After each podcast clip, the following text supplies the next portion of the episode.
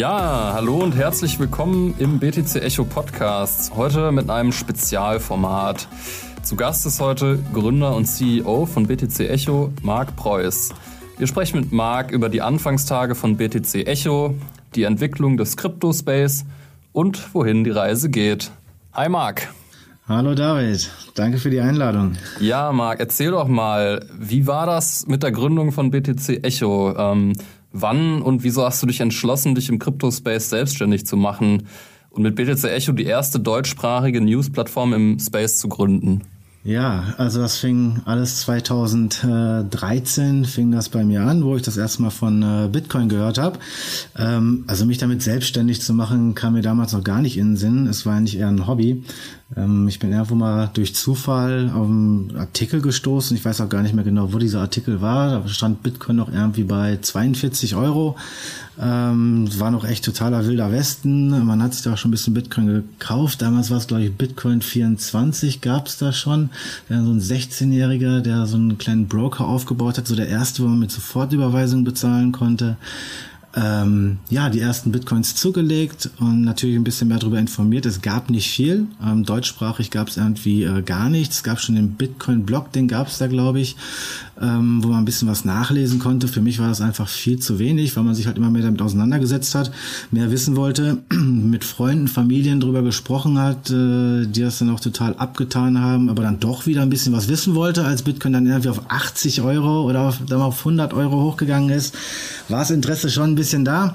Dann habe ich gesagt, okay, ich will diese ganzen Stories hier nicht auf jeden Geburtstag, auf jeder Hochzeit oder irgendwelche Feiern immer wieder von vorne erzählen, weil viele das Thema einfach abgetan haben. Und ich glaube, viele hier werden das auch kennen. Man muss immer wieder, gerade zu damals so in Anfangstagen, man musste sich immer für alles rechtfertigen, warum man denn mit Bitcoin zu tun hat.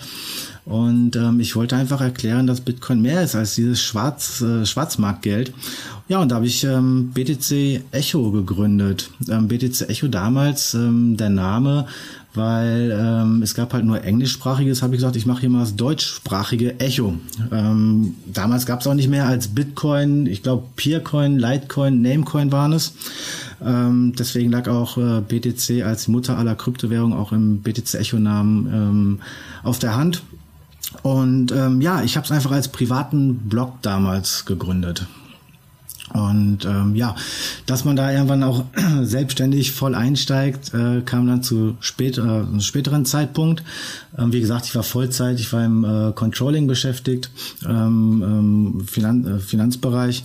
Und aber irgendwann das Thema Bitcoin wurde immer größer. Ich konnte mich auch gar nicht mehr auf meine eigentliche Arbeit konzentrieren. Eigentlich war mein Kopf nur noch im Crypto-Space bei Bitcoin. Und ähm, da habe ich einfach gesagt, okay, ich muss hier, ich muss hier Vollzeit reingehen. Ja, spannende Anfangsstory. Ähm, du hast es ja schon gesagt, Bitcoin 24 äh, war die erste Exchange. Sagt mir persönlich gar nichts. Also ich habe bei bitcoin.de angefangen, aber unabhängig von den Exchanges, die es früher gab und heute natürlich viel, viel mehr. Was hat sich seitdem im Crypto-Space getan? Also ich meine, damals, wie schon gesagt, es gab eine Handvoll Kryptowährungen und es drehte sich wirklich alles nur um ja Dezentralität. Ich meine, klar, darauf baut alles auf, aber äh, größtenteils auch wirklich um Kursgehabe. Ja, also wird Bitcoin integriert? Äh, wo kann man jetzt mit zahlen in der Hoffnung, dass der Kurs hochgeht?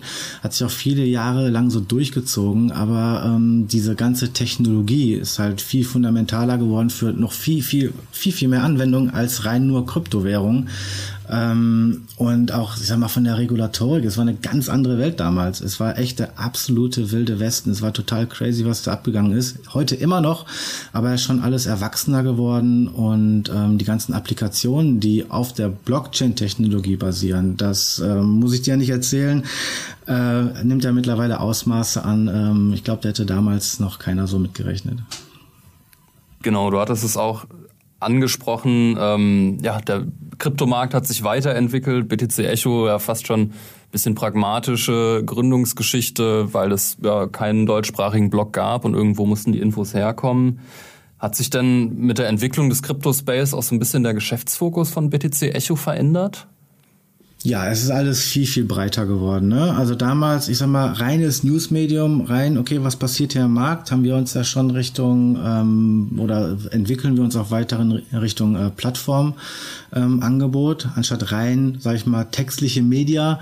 Ähm, unser Geschäftsfokus ist natürlich im Kern immer Blockchain, äh, Krypto, da wird sich auch nichts dran ändern, äh, sind wir auch heute. Aber es entstehen natürlich andere äh, Geschäftsfelder oder ich sag mal ähm, anderer äh, andere Opportunitäten. Also im Bereich, ich meine, wer hätte damals gesagt, dass es jetzt irgendwie sowas gibt wie DeFi, NFTs, äh, ganzes Staking, äh, Metaverse, ähm, da kommen ja langsam äh, äh, neue Bereiche, auch bei uns, BTC Echo mit auf dem Schirm, wo wir uns natürlich anpassen müssen, wo wir uns weiterentwickeln müssen. Ähm, das so zum äh, Inhalt, aber auch für BTC Echo selbst. Na klar, ähm, auch da ist ein Wandel, auch in der Medienbranche ist auch ein Wandel. Ja, es muss immer schneller konsumiert werden. Äh, wenn ich einfach mal bei uns Scrolltiefen äh, sehe, ja, also früher wurden wirklich ausführliche Artikel noch schön langsam gelesen. Heute müssen Formate noch schneller verdaulich, noch schneller äh, verarbeitet werden können. Ähm, deswegen gehen wir auch immer stärker. Deswegen sitzen wir auch heute auch hier. Ist ja auch ein neues Format von uns oder wieder ein Format, was wiederbelebt wird, der Podcast. Also dieses ganze, der ganze cross-mediale Bereich, Video und ähm, Audio. Ähm, was bei uns dann auch noch hinzugekommen ist, wo, wo der Markt früher natürlich viel zu klein war, ist unser äh, Krypto-Kompass-Magazin. Ähm, Krypto-Kompass-Magazin ist unser monatliches Magazin, was wir rausbringen, Print und digital. Damals, 2013, 14, 15, 16, wäre der Markt zu klein gewesen ähm, für, so, für so ein Magazin, wo sehr viele Ressourcen reingehen. Heute können wir es natürlich äh, viel, viel breiter spielen. Vor allen Dingen ist das, ähm, ich sag mal so, wir verstehen uns ja auch als Bridge-Builder. Also wir merken ja, dass langsam der traditionelle Finanzmarkt so ein bisschen im Krypto, äh, Kryptomarkt äh, verschmilzt, ähm, wo wir natürlich auch neue Zielgruppen haben. Also früher waren es wirklich die äh, äh, Hardcore, äh, äh, ich sag mal Tech-Freaks ähm, und mittlerweile, sag ich mal, der ähm, traditionelle Börsianer ähm, befasst sich ja auch mittlerweile mit Kryptowährungen. Also auch für uns neue Zielgruppen. Ja, ich bin ja ungefähr von einem Jahr dazugekommen und die Entwicklung ist der Wahnsinn. Also der Krypto-Kompass sieht immer, immer schöner aus, die Qualität steigt, ähm, YouTube läuft immer besser. Also da äh, ist auf jeden Fall eine, eine, rasante Entwicklung erkennbar. Und so mit der Unternehmensentwicklung, ähm, ja, entwickelt, also mit dem Kryptomarkt entwickelt sich auch das Unternehmen weiter. Wir haben jetzt ein neues Büro am Alexanderplatz, ähm, viele neue Mitarbeitenden. Hättest du diese Entwicklung erwartet? Ja, also wir befinden uns im äh, Kryptomarkt ja im sehr volatilen Markt. Ähm, da war es früher sehr schwer, irgendwo zu planen. Ich meine, der Kryptowinter 2018, 2019, ähm, dass er sich so lange zieht nach dem Hype 2017, äh, war so schwer vorhersehbar. Da musste man erstmal von, äh, sag mal, Quartal zu Quartal planen. Ähm, aber dennoch die große Vision, dass dieser Kryptomarkt und dass äh, Kryptowährungen, Blockchain sich durchsetzen werden, war für mich immer klar. Aber wie gesagt, es geht nicht immer so schnell, wie man sich erhofft, obwohl wir Blockchain-Space schon ziemlich schnell unterwegs sind. Ähm, Rückschläge, gerade am Markt, äh, wir kennen es alle, Regulatorik, ähm, sind einfach nicht vorhersehbar. Und ähm, aber ich sehe da perspektivisch noch eine sehr schnelle Entwicklung. Ich bin mega stolz drauf, wo wir uns als Team hinentwickelt haben. Es ging natürlich auch nur im Team, ähm, ich sag mal, doch so schnell, ähm, so gut. Und ähm, ja, jetzt das neue Büro am Alexanderplatz. Ähm, war für uns, glaube ich, auch für uns als BTC Echo ähm, sehr große Entwicklung. Vorher haben wir uns ja mehr so von, von äh, ähm, ähm, Workspace zu Workspace gearbeitet, aber wir haben ja auch gesagt, okay, wir brauchen unsere feste Base, wo wir uns auch crossmedial aufbauen können. Und ähm, war für mich ein wichtiger Schritt, dass wir da unsere Homebase geschaffen haben. Mitarbeiter sind wir natürlich stark gewachsen. Ne? Also wenn wir anfangs 2021 sehen, waren wir 10 Mitarbeiter, jetzt sind wir mittlerweile bei 18 Mitarbeiter. Also 21 war schon echt ein sehr, sehr gutes Jahr für uns. Ähm, nicht nur was, äh, äh, sag ich mal, die Entwicklung am Markt angeht, sondern auch bei uns intern, was Strukturen angeht, was Mitarbeitergewinnung angeht. Ähm, ich glaube, da können wir alle sehr stolz drauf sein.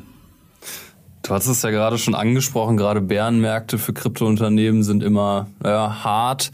Wie würdest du als Unternehmer oder hast du Tipps für Kryptounternehmer, wie sie äh, Bärenmärkte, so es sie denn überhaupt noch in der Ausprägung gibt wie 2018, denn am besten überleben? Dickes Winterfell anfuttern? Ja, 2018, 2019 war definitiv ein riesen Learning für uns. Klar, dickes Winterfell geht immer. Ähm, da, dafür müssen aber auch die Jahre vorher entsprechend gut laufen. Ähm, Mittlerweile hat man einfach viel mehr Möglichkeiten als jetzt 2016, 2017. Ähm, wir selbst waren ja auch sehr stark von der Regulatorik abhängig. Also wir konnten jetzt keine Kooperationen eingehen, weil vielen Unternehmen einfach noch die ähm, ja, entsprechenden Lizenzen fehlen. Gerade hier Deutschland, wir kennen es alle BaFin. Ähm, es waren viele äh, äh, Kooperationspartner da, die mit einer Kooperation mit uns schließen wollten, was uns natürlich dann auch durch so einen Bärenmarkt bring, äh, ge gebracht hätte oder auch letztendlich durchgebracht hat. Ähm, heute haben wir einfach viel mehr Möglichkeiten. Also ähm, was wir jetzt zum Beispiel einfach ein Krypto-Kompass ähm, ist ja bei uns ein äh, Abonnentenmodell.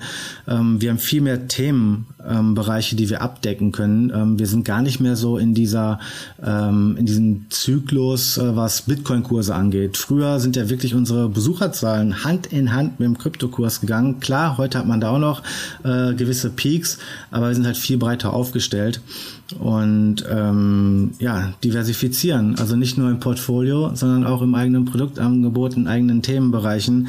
Ähm, damit sind wir sehr gut gefahren und ähm, ich sag mal, Themenbereiche werden auch 2022, 2023 gewiss nicht weniger werden. Definitiv. Äh, Gerade das, was die Klickzahlen angeht, da kann ich auch ein Lied von singen als Redakteur. Wenn ich mir die Klickzahlen anschaue, gehen die Kurse nach oben, dann verdoppeln sie sich schnell mal, aber ich muss auch sagen, dass das immer unabhängiger wird. Also da ist auf jeden Fall eine Entwicklung erkennbar, dass sich das so ein bisschen entkoppelt, auch das Interesse. Also viele bleiben da einfach, ja, bei BTC Echo, ob die Kurse nach oben oder unten gehen, das ist, glaube ich, eine, eine sehr, sehr gute Entwicklung das war damals natürlich auch echt ein äh, großes Risiko. Ne? Also wenn es mal irgendwie 2017 durch die Kurse extremst hochgegangen ist, ja, man hat sich gefreut, dass mehr User draufkommen, aber man wusste auch zeitgleich irgendwo, Mist, hier ist echt eine riesige Abhängigkeit. Ne? Und das ähm, hat sich über, über die Jahre sehr stark relativiert. Ja. Äh, wir wollen ja ein bisschen nach vorne schauen, in die Zukunft. Ähm, was steht für BTC Echo 2022 auf dem Zettel? Was für Projekte hast du im Kopf? Also ein paar Projekte, klar, kann man schon nennen. Wir haben natürlich immer viele Baustellen, oder nicht Baustellen, sondern Projekte nenne ich es äh, eher. Ähm, ich sag mal so, so die äh, Luxussituation, dass man sich vor ähm, Projekten, Vorhaben, Ideen, die auch, wo sehr viel aus dem Team kommt, äh, nicht retten kann. Da muss man natürlich irgendwo priorisieren. Ähm, was ich auf jeden Fall schon sagen kann, ist, dass wir im ähm, Januar ähm, werden wir einen äh, Webseiten-Relaunch äh, machen. Ähm, da haben wir auch äh, auf die Community gehört, ähm, haben da sehr viel Feedback bekommen. Äh, Crypto Kompass werden wir noch einen großen Entwicklungsschub äh, äh, weiterhin machen. Da haben wir auch ähm, viele neue Mitarbeiter bei uns äh, bei BTC Echo ähm, mit reingeholt, dazu gewonnen, worauf ich sehr stolz bin. Ähm, es wird eine BTC Echo App geben, ähm, um einfach noch schneller an News äh, ranzukommen. Ähm, was wir natürlich bei uns noch sehr stark weiter fokussieren werden, ist dieser ganze crossmediale Ansatz, ähm, Audio und äh, Video. Viele Kooperationen sind hier in der äh, Pipeline, die wir 2022 angehen wollen, wo wir jetzt 2021 lange darauf äh, hingearbeitet haben. Ähm, Events. Also wir waren bisher ähm, sehr, sehr stark rein digital unterwegs, aber auch dieses, ähm, sofern es dann nach Corona, wann auch immer das sein wird, mal wieder möglich ist, äh, äh, ähm, Events physisch zu besuchen, ähm, wird bei uns ein größeres Thema werden. Und natürlich ähm, weiter wachsen. Also Mitarbeiter, wir sind hier ständig auf der Suche ähm, Mitarbeiter zu finden, die's, ähm, die wirklich eine Passion leben wollen und die es dann bei BTC Echo, sage ich mal, ausleben können. Ähm, da die, äh, ja, die richtigen Mitarbeiter zu finden, um diese ganzen ähm, Projekte stemmen zu können. Und natürlich, ähm, was bei uns ja auch schon seit eh und je ein Thema ist, ist dieser ganze Bereich Education. Also das ist was, was ich äh, bei BTC Echo noch viel mehr in den Vordergrund stellen will, weil es kommen so viele neue Menschen in den Crypto-Space rein und da muss man einfach so viel Aufklärungsarbeit leisten, damit es erstmal nicht in die falsche Richtung abdriftet und aber auch ähm, damit die Leute entsprechend gebildet werden. Also wir haben es dieses Jahr gesehen, NFTs, DeFi, äh, was da nicht alles äh, auf den Tisch gekommen ist, da gibt es sehr viel Aufklärungsarbeit. Das wird für uns auch ein großes Thema sein. Ja, Thema Jobs. Äh, wirf doch mal einen Blick auf die BTC Echo ähm, Jobseite. Ich kann als Redakteur nur sagen, ich konnte bei BTC Echo mein Hobby zum Beruf machen. Ähm, deswegen, liebe Zuhörerinnen und Zuhörer, schaut da gerne mal rein. Vielleicht äh, ist ja jemand interessiert. Da sind auf jeden Fall noch ein paar Job-Ads offen, ne, Marc? Das ist super gerne. Da kommen wir noch mehr. Ja. Ähm, ja, du hast ja am Anfang gesagt, so der Bitcoin hat dich ähm, dazu bewegt, BTC Echo zu gründen und immer tiefer reinzugehen. Aber mittlerweile ist Bitcoin natürlich nicht mehr das einzige Thema im Crypto-Space. Was findest du denn aktuell so im Space am faszinierendsten? Oder kannst du das so überhaupt sagen? Oder interessiert dich eigentlich alles, was da so passiert? Also faszinierend, klar, alles ist irgendwo faszinierend, aber ähm, ich finde diese Entwicklung einfach ja, gigantisch. Also 2022 jetzt, äh, welche, welche anderen Themen jetzt auf den Tisch gekommen sind. Aber was ich jetzt da echt super spannend fand, äh, vor, vor einer Woche war es, ne? Knapp einer Woche. Ähm, ja, dass jetzt auch die Sparkassen und Volksbanken mhm. zum Beispiel ähm, Kryptowährungen anbieten wollen. Ähm, ich finde das eine ganz, ganz, ganz starke Signalwirkung. Ähm, ich finde ja auch egal, mit wem man jetzt über das Thema Krypto spricht, ähm, ob es jetzt äh, Regulatoren sind, Anwälte, äh, die können natürlich noch nicht so dem, aus dem Nähkästchen plaudern, aber man hört halt überall, da kommt noch was Größeres, da kommt noch was Größeres, kommt noch was Größeres, hört man ähm, andauernd. Ähm, ich bin gespannt, was da 22 jetzt noch alles kommen wird. Ähm, langweilig wird's da auf jeden Fall nicht. Auf keinen Fall. Also, dass das Thema NFTs und so überrollt dieses Jahr, das hätte ja äh, letztes Jahr auch noch niemand gedacht. Und mal gucken, was da 2022 für uns bereithält. Gerade Metaverse, also ja. da bin ich auch gespannt. Ne? Das mhm. ist ja noch so äh, richtig abgefahren. Genau. Äh, zu guter Letzt, lieber Marc, du bist ja nun wirklich schon ein alter Kryptohase und unsere Zuhörerinnen und Zuhörer würde wahrscheinlich interessieren, sind wir jetzt im Bärenmarkt oder geht der Bullenmarkt noch weiter?